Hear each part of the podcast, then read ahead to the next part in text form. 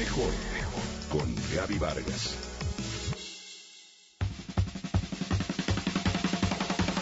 Actualmente nuestra forma de vida nos ha llevado a adoptar una actitud cada vez más individualista. ¿Has notado que muchos no conocemos a nuestro vecino, aunque hayamos vivido uno cerca del otro por años? ¿Te has percatado con qué frecuencia hay incidentes de tránsito en los que los automovilistas se agreden por pasar primero? Con estas preguntas quiero llamar tu atención sobre lo enfocados que vivimos en satisfacer nuestras propias necesidades y lo alejados que estamos de una convivencia cercana, armónica y solidaria con las personas que nos rodean. De acuerdo al diccionario de la Real Academia Española, un acto humano es aquel que procede de la voluntad libre con advertencia del bien o mal que se hace.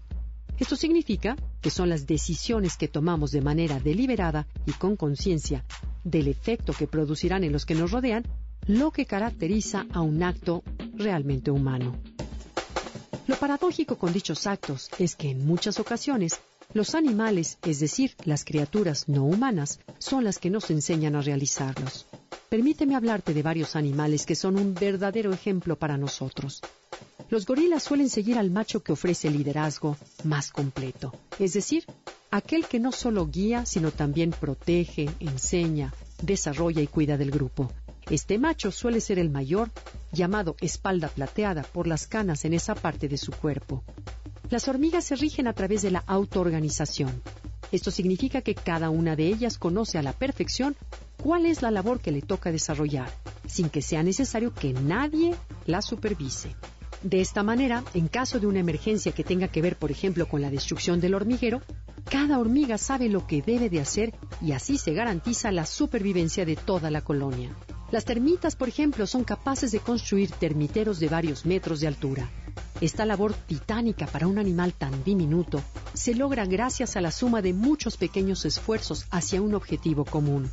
Su labor compartida es lo que hace la diferencia. Todos los años también los salmones realizan una gran hazaña al recorrer en contracorriente varios ríos caudalosos para llegar a los lugares donde se reproducen. Cada uno de ellos continúa su camino sin detenerse. Persevera hasta lograr su objetivo, no importa qué tan difícil sea. Entre los elefantes existe un profundo respeto por los viejos, en especial por las hembras. Sus grupos son liderados por una matriarca, ya que su experiencia y conocimiento permite a la manada sobrevivir, por ejemplo, al llevarlos a fuentes seguras de agua en épocas de sequía severa. Una regla general entre los animales es la paciencia. Dado que conocen los ritmos de la naturaleza, no tienen prisa, simplemente se armonizan con ella. Por eso viven en el presente y la disfrutan. Basta con ver jugar a los cachorros de osos, perros o leones para percatarse de esto. Los animales viven de manera sustentable y respetan a nuestro planeta. No toman de la naturaleza más allá de lo necesario. Tampoco desperdician nada. Las especies están coordinadas para que lo que desecha una sea aprovechado por otra. No cabe duda que los animales pueden ser nuestros grandes maestros. Aprendamos entonces de ellos las lecciones que nos hagan más humanos y vivir mejor. Comenta y comparte a través de Twitter. Gaby-Vargas. Mejor con Gaby Vargas. Presentado por MBS Radio.